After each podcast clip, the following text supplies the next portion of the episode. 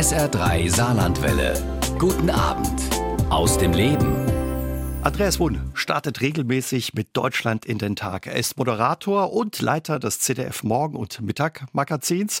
Davor berichtete er sechs Jahre für das ZDF als Korrespondent aus Südamerika. Aufgewachsen ist Andreas Wunn in Konz, wo die Saar in die Mosel fließt.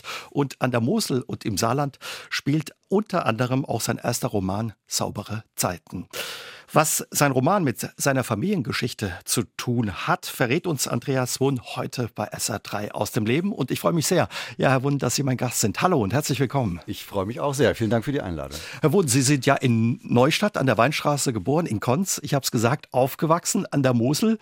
Fließt da schon ein bisschen Wein wahrscheinlich auch in den Adern. ja, ich bin auf jeden Fall immer wieder gerne hier mhm. an der Mosel, aber auch an der Saar und bin schon lange weg und wollte damals auch weg nach dem Abitur und freue mich aber immer wieder, wenn ich einen Weinberg sehe und bin so zwei, dreimal im Jahr hier in der Region und es ist immer wieder schön. Auch so ein bisschen nach Hause kommen, auch wenn Sie schon lange ja weg sind. Sie leben seit vielen Jahren wieder in Berlin. Ist Absolut. die Mosel immer noch ein bisschen Heimat auch? Ja, ja, ja, ist eigentlich die einzige Heimat. Also das, ähm, hier bin ich aufgewachsen, hier habe ich noch alte Freunde, meine Mutter wohnt noch mhm.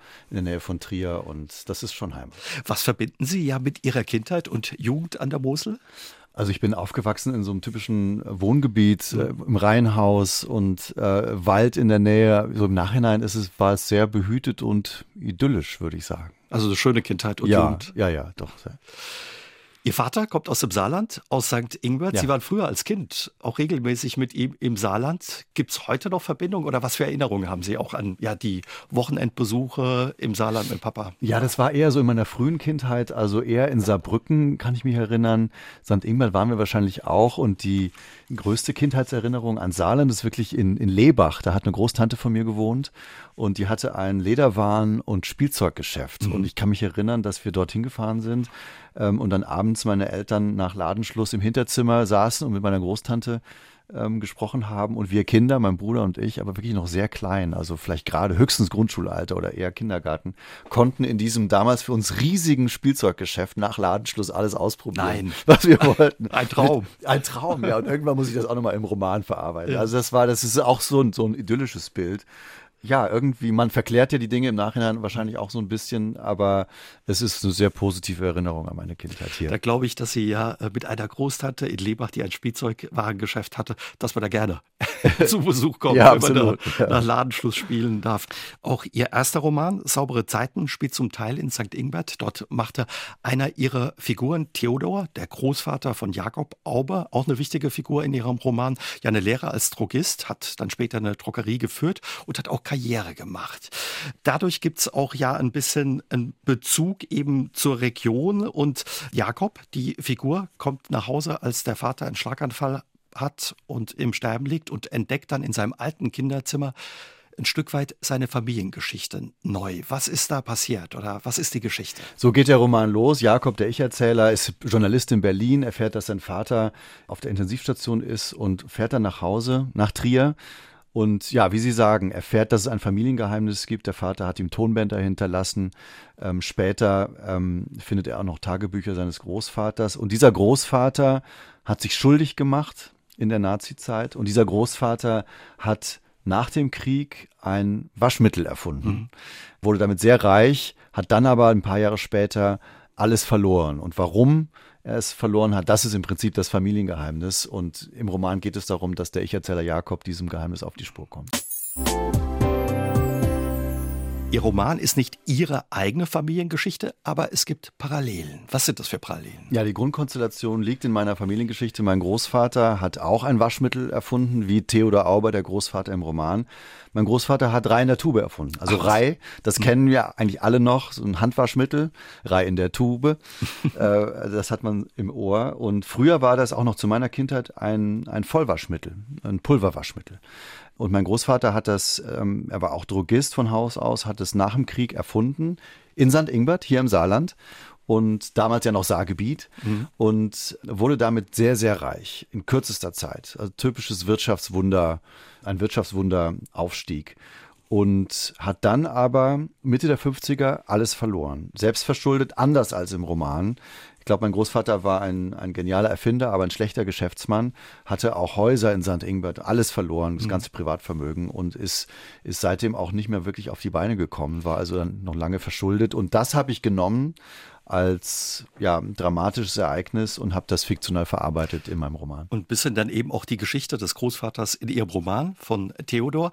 Was war der Grund, dass Ihr Großvater damals ja alles verloren hat? Missmanagement und wirklich, es gab, ähm, ich weiß es gar nicht so genau, also auch da gibt es eine gewisse Sprachlosigkeit mhm. in meiner Familie. Ich glaube, er hat sich mit seinem Kompagnon damals den Markt aufgeteilt. Mein Großvater hatte damals für Reihe das Saargebiet und Frankreich. Der Partner die junge Bundesrepublik als Markt und irgendwie hat es mein Großvater nicht geschafft. Der Kompagnon hat später, 15 Jahre später, Rai an Procter Gamble verkauft. Deshalb gibt es das Waschmittel auch noch. Gibt's heute noch. Und ja. diese Familie gehört immer noch zu den reichsten Familien in Deutschland, denke ich.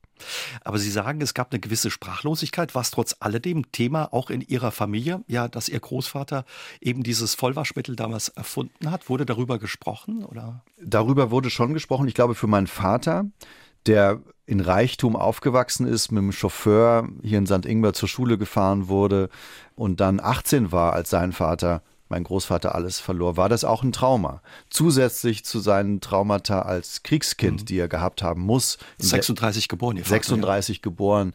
Das ist ja eine versehrte äh, Generation gewesen. Und deshalb war das schon Thema, auch dieser Absturz, auch dieser Groll meinem Großvater gegenüber, der die Familie dort reingeritten hat, offenbar. Und meine Großmutter, die von sich gesagt hat, sie hat den Namen Rai erfunden, von Rhein, Rai. Ich kann mich erinnern, als wir noch als Kinder mit ihr Fernsehwerbung geschaut haben und, und Werbung, damals gab es noch Fernsehwerbung für Rai, dann war das immer, ach Gott, und wir haben damals alles verloren und so. Also das war schon noch präsent, aber was genau passiert ist, äh, darüber wurde er nicht gesprochen. Also eine Mischung aus Verbitterung und trotzdem ein bisschen Stolz, was da geschaffen und erreicht Absolut, wurde. ja, ja, genau so.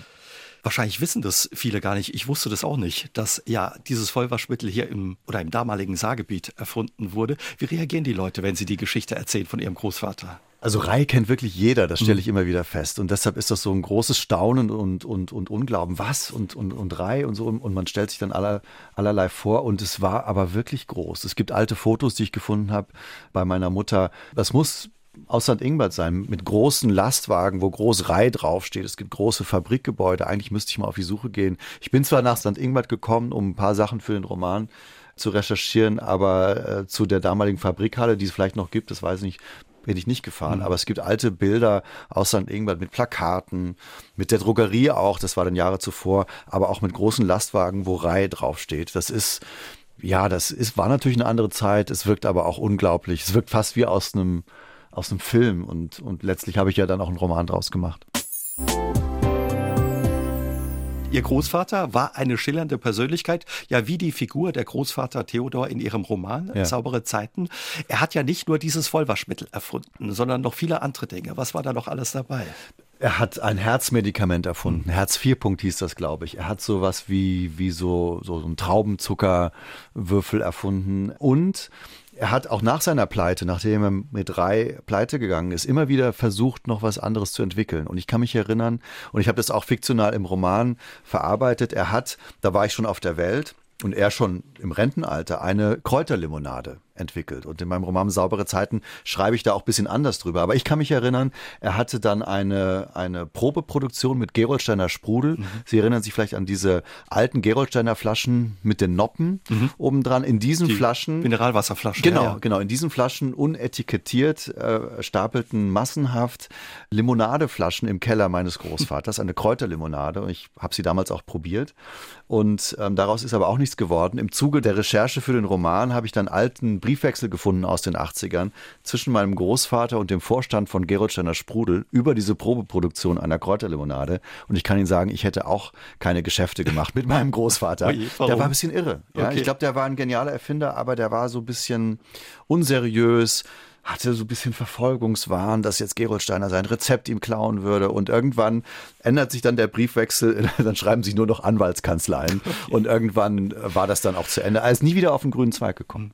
Was schade ist, aber vielleicht braucht man ja auch so ein bisschen eine Verrücktheit ja. als Erfinder und Tüftler.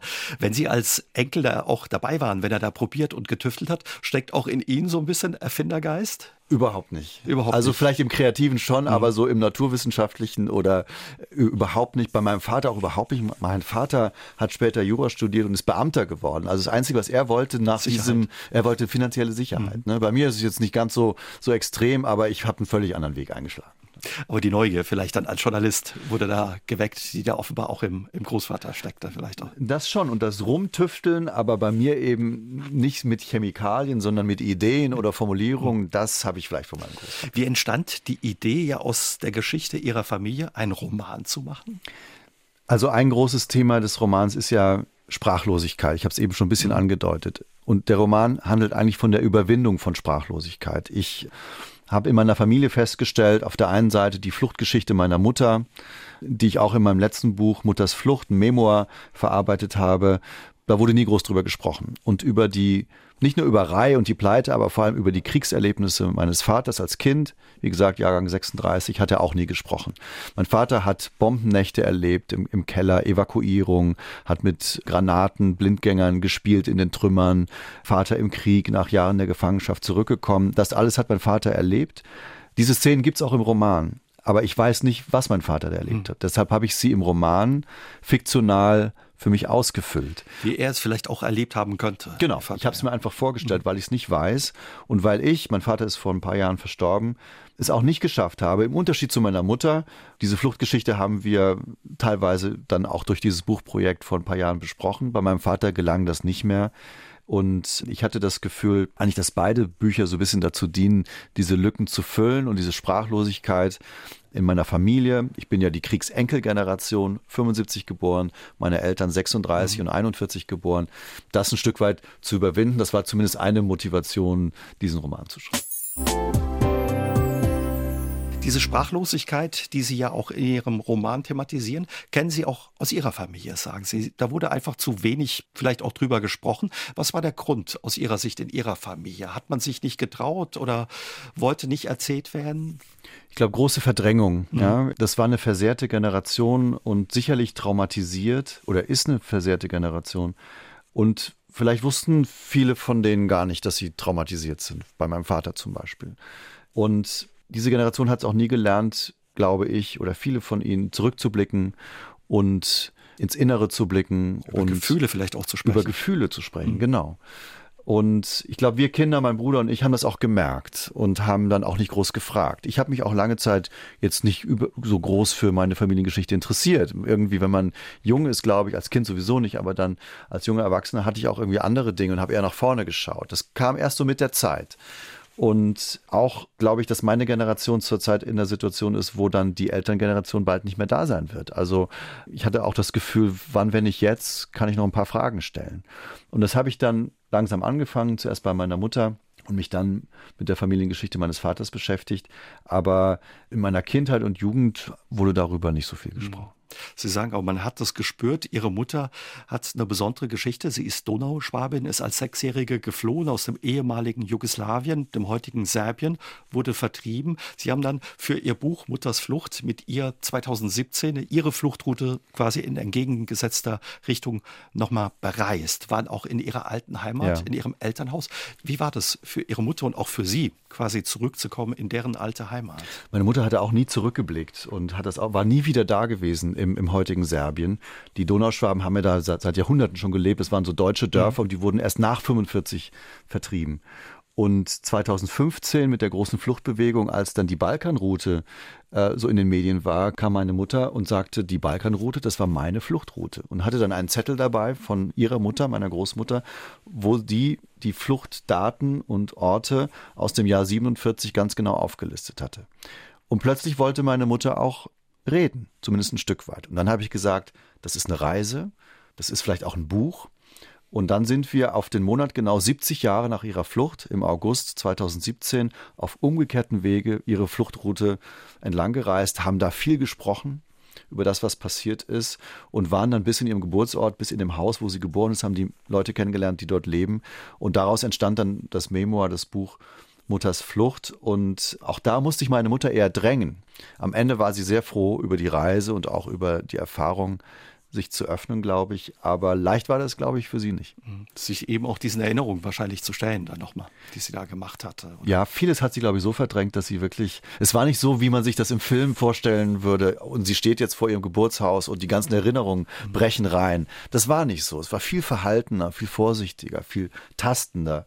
Und trotzdem kamen so ein paar Dinge ans Licht, die ich nicht wusste und ähm, über die wir uns dann gemeinsam Gedanken machen konnten. Ich habe bei der Vorbereitung auch einen Satz gefunden, wo ihre Mutter damals auch sagte, das ist nicht mehr meine Heimat. Irgendwann muss man auch abschließen. Wahrscheinlich auch ein Teil dieser Generation, um ja mit diesem Erlebten klarzukommen. Ne?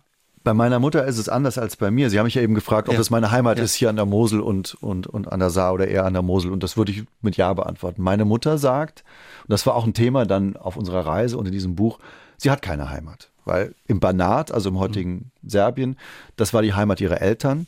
Und hier, obwohl sie schon seit einem halben Jahrhundert wahrscheinlich oder länger an der Mosel lebt, fühlt sie sich aber auch nicht so zu Hause, dass sie sagen würde, es ist ihre Heimat. Also das ist auch eine heimatlose Generation, mhm. diese Flüchtlingsgeneration. Im Nachwort Ihres Buches schreiben Sie auch, Ihr Großvater ist gestorben, als Sie elf waren, Ihre Großmutter, als Sie 33 waren, Ihr Vater, als Sie 44 waren. Bei denen haben Sie es nicht geschafft oder vieles nicht mehr geschafft zu erfragen. Was hätten Sie gerne noch den Opa, die Oma und auch den Vater gefragt, wenn es um die eigene Familiengeschichte geht? Wahrscheinlich über den Krieg und die Kriegszeit oder die Nazizeit. Das zweite große Thema in meinem Roman Saubere Zeiten ist ja auch Schuld. Und der Großvater Theodor aber macht sich ja auch schuldig.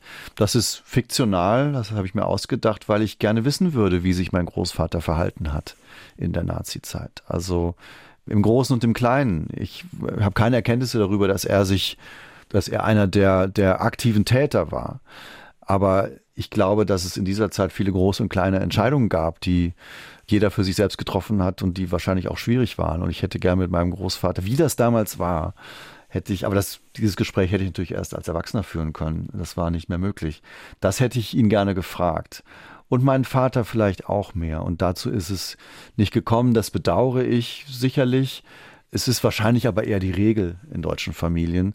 Und wahrscheinlich möchte ich so ein bisschen dagegen anschreiben.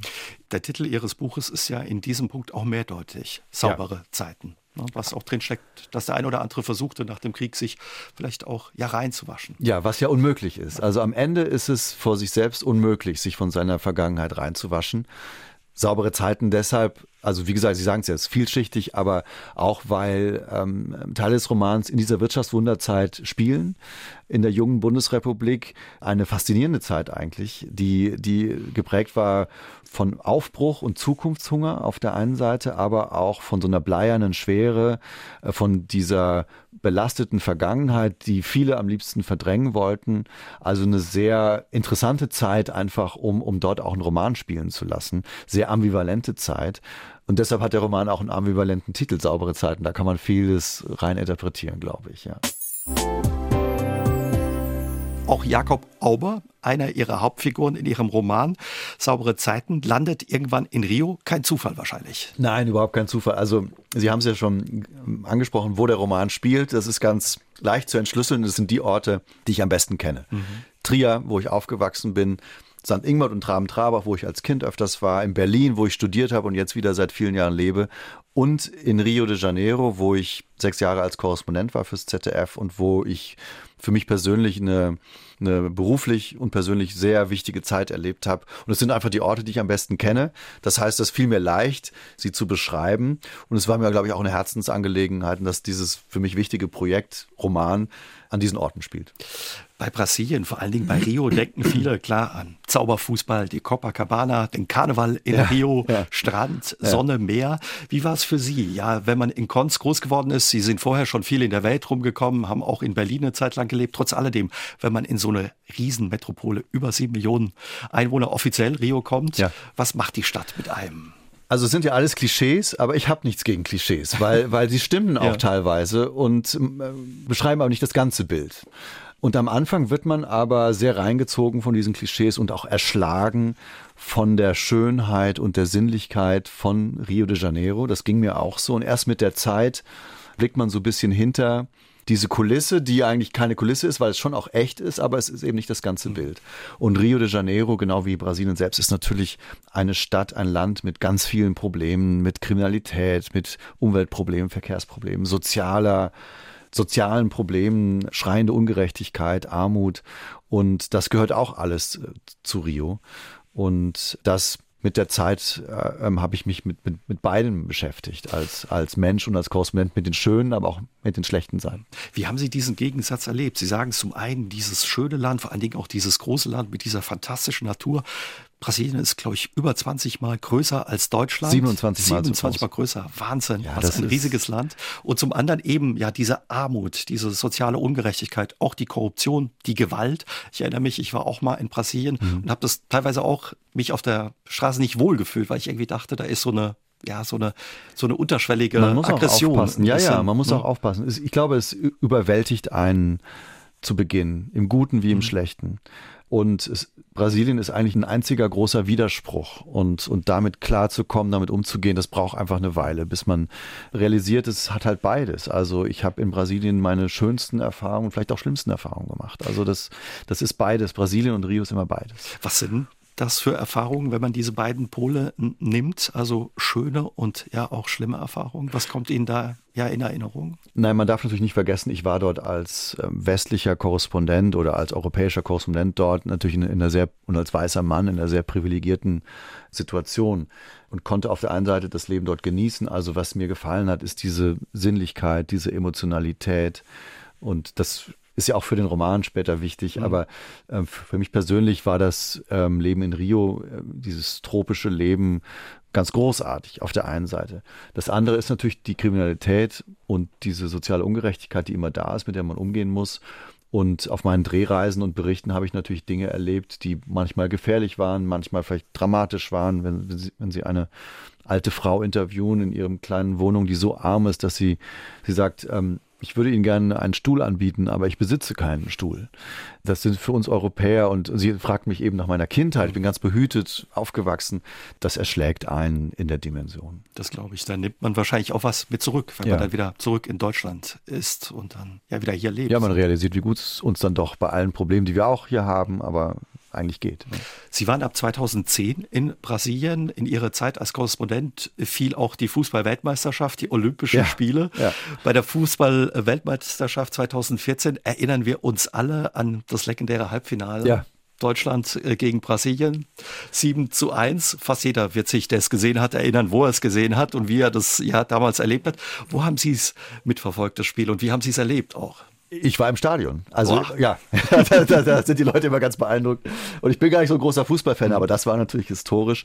Unsere Aufgabe bestand während der WM darin, ähm, die, die Spielstätten vorzustellen. Ich bin ja kein Sportjournalist, das heißt, ich habe nicht über den Fußball berichtet, aber äh, die Spielstätten, die Städte, in denen die, die Spiele stattfinden, vorzustellen, die, die Brasilianer, die deutschen Fans und so weiter. Und ich war mit zwei Kamerateams, teilweise brasilianischen Kollegen und Kolleginnen im Stadion. Die hatten teilweise die Trikots an und nach 20 Minuten war ja klar, hier passiert irgendwas Großes. Und nach dem 4 oder 5 zu 1, und das war immer noch so 10 Minuten vor Halbzeitpause, rief mich das Heute-Journal an und sagten, sie wollen jetzt live schalten. Das ist ja unglaublich, was da passiert und wir wollen eine Stimmungsschaltung. Und dann sind wir rausgesprintet vor Stadion noch zum Ende der, der ersten Halbzeit und ich kam dann wirklich paar Sekunden, bevor ich live auf, auf Sendung war, dorthin, Mikro in die Hand und Klaus Kleber hat damals moderiert und ich habe dann reportiert, was was da los ist. Da haben Leute in der Brasilianer und Brasilianerinnen in der Halbzeitpause das Stadion verlassen und es war einfach ein großer, großer Schock. Und das war zu diesem Zeitpunkt die meistgesehene Sendung in der Geschichte des deutschen Fernsehens mit 30 Millionen Zuschauern. Das heißt, äh, äh ich habe da vor 30 Millionen Zuschauern geschaltet und ich sage dann immer, das werde ich nie wieder erreichen. Seitdem geht's bergab mit meiner Karriere. Nein, nein, aber es war es war eine große Emotion und ein großer Schock, große Enttäuschung, eine, eine tiefe Traurigkeit bei den Brasilianern nach dem Ausscheiden. Und das Einzige, was die getröstet hat, ist, dass sich die deutschen Spieler sehr fair verhalten haben und später dann Argentinien im Finale im, im Maracanã-Stadion in Rio geschlagen Geschlagen haben. Ja. Da gibt es ja eine große ja, Feindschaft oder Rivalität ja. zwischen beiden Mannschaften, Argentinien und Brasilien. Wie haben die Brasilianer danach dann trotzdem reagiert, wenn sie gesagt haben, ah, ich komme vom deutschen Fernsehen und Nein, gut. Also ja klar, danach war aber immer der erste Gedanke, ja, 7 zu 1. Ne? 7 zu 1 und, oh, nein, und dann, dann fing, fing das an.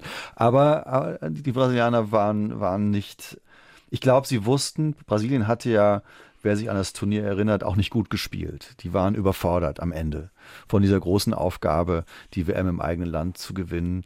Und ähm, es war eine große Enttäuschung bei den Brasilianern, aber kein Groll oder Wut gegen die Deutschen, weil sie auch wussten, sie haben auch nicht gut gespielt.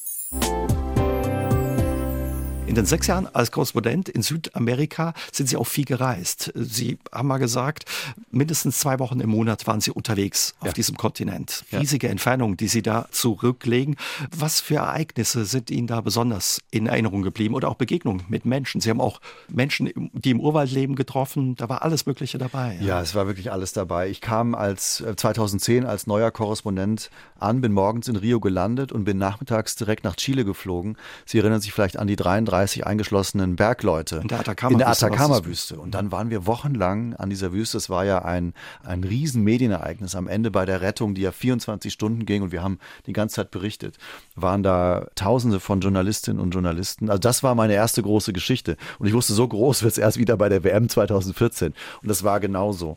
Also Südamerika ist ja ein Kontinent, der nicht so sehr in den Medien ist in Deutschland. Jetzt schon gar nicht durch die anderen Weltkrisen, die wir haben. Aber damals durch die WM 2014 und Olympia in Rio 2016 stand Brasilien sehr im Fokus. Und gleichzeitig habe ich aber, wie gesagt, Chile viel gemacht. Ich habe viel aus Venezuela berichtet. Ähm, es ist jetzt zehn Jahre her, dass der Präsident Hugo Chavez gestorben ist, der ja auch so eine schillernde Figur war.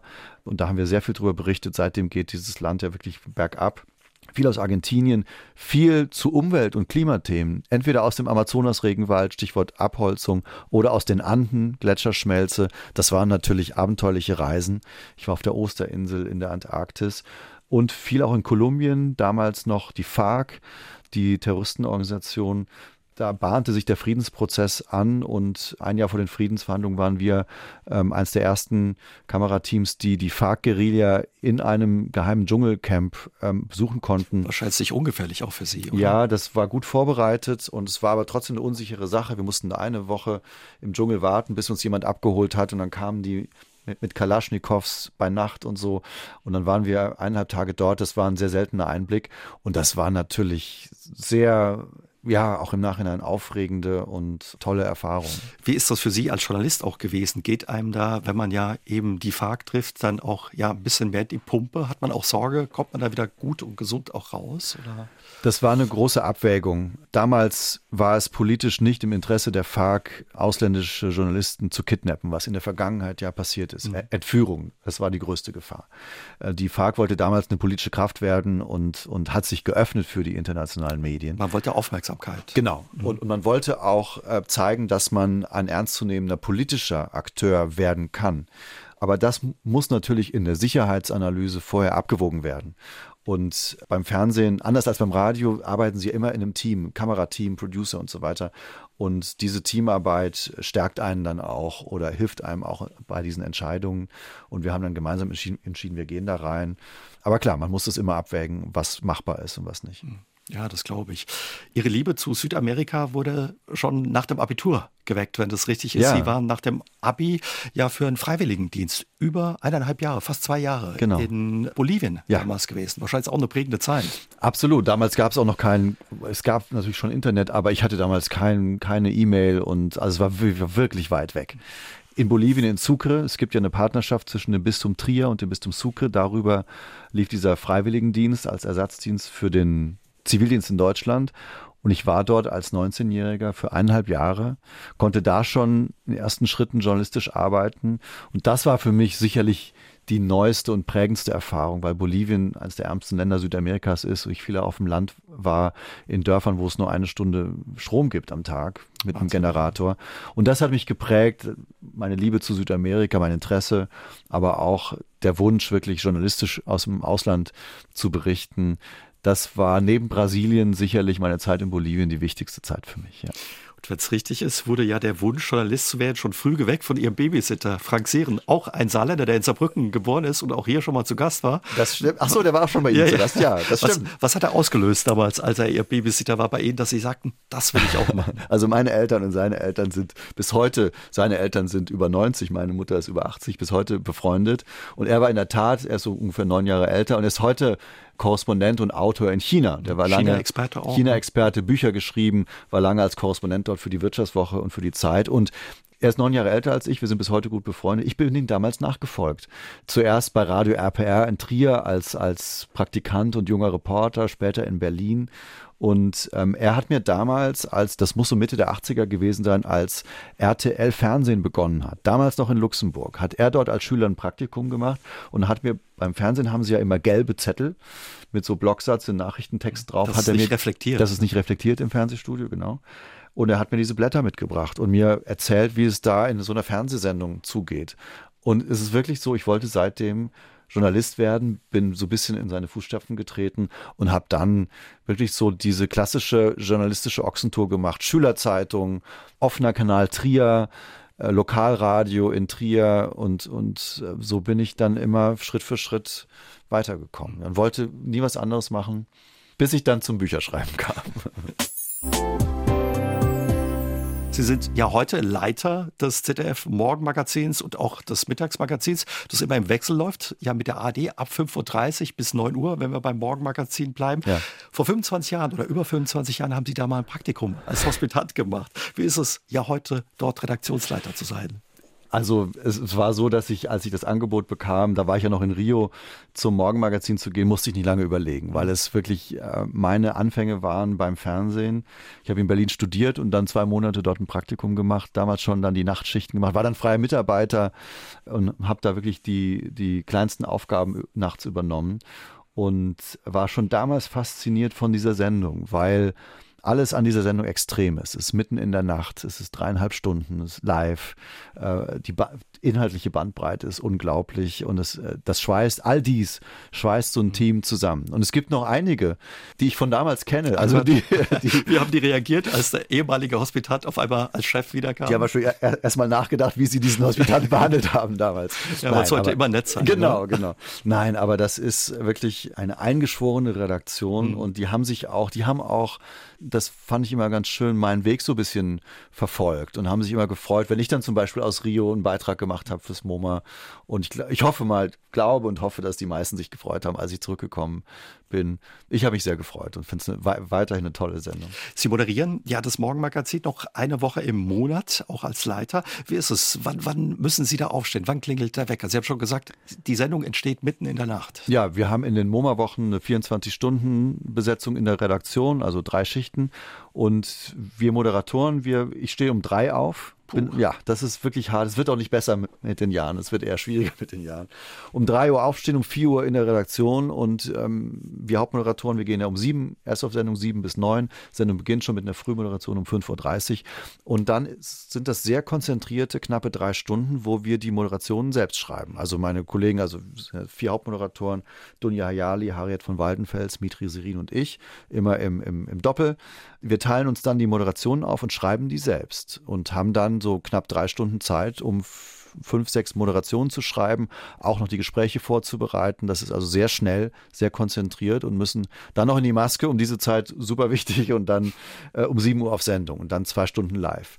Wie schaffen Sie das? Sind Sie ein Frühaufsteher? Macht Ihnen, ja, Sie haben schon gesagt, es wird schwerer, eigentlich nicht, eigentlich nicht. Wir sind alles keine Frühaufsteher. Das ist Ui. einfach, man muss es einfach, äh, ich habe drei Wecker, die dann klingeln und dann aufstehen und durch. Ne? Und wenn man mal da ist und dann auf Sendung ist, dann ist es natürlich auch, auch schön. Adrenalin dann Ja, ja, ne? genau. Eine, eine, gesunde Anspannung in dieser Live-Sendung. Und, aber es ist schon hart. Und vor allem fühlt man sich nach so einer Woche oder eigentlich nach drei Tagen während der Woche schon so gejetlaggt. Das ist sehr anstrengend. Schon mal verschlafen. Auch jeder, der Frühdienst, Frühschichten macht, kennt es, dass man da auch nicht so gut äh, schläft, ne? Wenn man, oder wie ist es bei Ihnen? Ich Können Sie gut schlafen? Ja, ich bin sehr diszipliniert, gehe dann um 20 Uhr ins Bett, habe dann so sechs Stunden, sechs, sieben Stunden, versuche das zumindest. Habe noch nie verschlafen. Ich klopfe jetzt mal hier auf den Tisch. Ähm, wir hatten mal eine Kollegin, die hat verschlafen und dann haben wir die angerufen angerufen und ging keiner dran. Dann haben wir, hat die Redaktion in der Nacht ein Taxi geschickt mit dem Auftrag, sie wach zu klingeln. Das hat auch funktioniert. Das Taxi hat sie eingesammelt. Sie kam noch rechtzeitig zur, zur Sendung. Das verfolgt sie dann wahrscheinlich dann auch ja, genau. in ihren, ihren Träumen. Wie sieht Ihr Tag dann danach aus? Haben Sie danach Feierabend? Wahrscheinlich nicht. Ne? Also die, die nachts ein, ähm, gearbeitet haben, haben normalerweise Feierabend. Da ich diese dann in der Woche diese Doppelfunktion habe als Moderator und Leiter der Sendung, bin ich meistens bis mittags da oder auch bis zum frühen Nachmittag. Dann gehe ich auch schon nach Hause. Aber mir macht es Spaß, noch so eine eigene Rolle auch und ein eigenes journalistisches unmittelbares Produkt als Moderator da zu haben und nicht nur zu leiten. Normalerweise in den MoMA-Wochen, wenn ich nicht moderiere, da muss ich auch nicht die ganze Zeit da sein. Ich fange dann morgens um 6, 6.30 Uhr an zu gucken zu Hause, gucke dann auf dem Weg zur Arbeit auf dem Handy weiter und bin dann so um 8, halb 9 dort. Und wenn die Sendung zu Ende ist um neun, geht die Nachtcrew nach Hause und dann haben wir den ganzen Tag verschiedene Redaktionssitzungen, wo wir dann die Sendung für den nächsten Tag vorbereiten. Also ein langer Tag. Was ist der Ausgleich dann in diesen Wochen zum frühen Aufstehen? Tja, es bleibt nicht viel Zeit. Zeit. Okay, ja. ja. Der Ausgleich ist eigentlich, wenn Sie mich das so fragen, ist dann das Schreiben geworden. Weil das Schreiben ja äh, genau das Gegenteil ist. Das literarische Schreiben oder den Roman zu schreiben war genau das Gegenteil von dem, wie ich für meinen Moderationsjob schreibe. Schnell und kurz. Und beim Roman war es langsam und lang. Also ein anderes Tempo nochmal entdeckt dadurch. Anderes Tempo, ähm, die Entdeckung der Langsamkeit in der Tat. Und, und beim Romanschreiben, wo, wo beim in der Redaktion fürs Moderationsschreiben alles schnell gehen muss. Beim Romanschreiben besteht es auch manchmal darin, eine halbe Stunde ins Leere zu starren am Schreibtisch. Und vor allem der große Unterschied ist natürlich, im Journalismus muss alles stimmen. Nichts ärgert uns mehr, als wenn uns mal ein Fehler passiert. Im Roman muss nichts stimmen.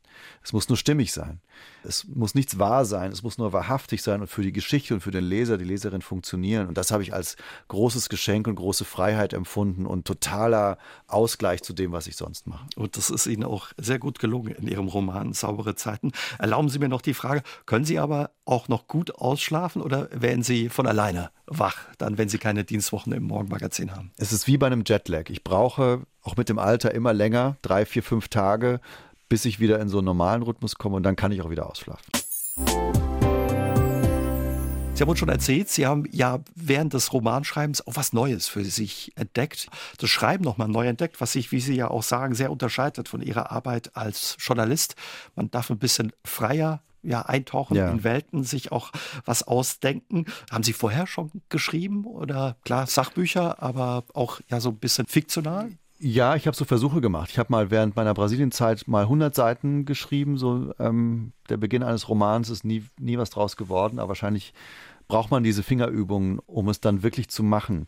Ich bin als Journalist eigentlich sehr selbstsicher und selbstbewusst und, und weiß, dass ich viel gemacht habe und weiß, dass ich im Prinzip in jeder Situation, auch in der Live-Sendung, das irgendwie hinkriege. Als Romanautor ist genau das Gegenteil. Ich war sehr unsicher, zögerlich, äh, musste da auch ermuntert werden, war sehr nervös, als ich dann zum ersten Mal jemanden meinen mein Romananfang gezeigt habe und wurde da auch gut begleitet von meinem Agenten und meiner Verlegerin beim Aufbauverlag, aber das war, ist völlig anders, ne? eine andere Rolle und, und bis heute bin ich da eigentlich relativ unsicher. Mhm. Und, und das ist aber auch trotzdem ein schönes Erlebnis. Wie war es jetzt, als der Roman fertig war für Sie und Sie sind im Moment auf Lesereise ja. unterwegs mit Ihrer Geschichte, die Sie sich ausgedacht haben, jetzt eben auf Ihre Leserinnen und Leser zu treffen? Ja, das ist auf der einen Seite schön, weil ich natürlich mich freue, dass das Buch jetzt draußen ist und ich freue mich über die Rückmeldung.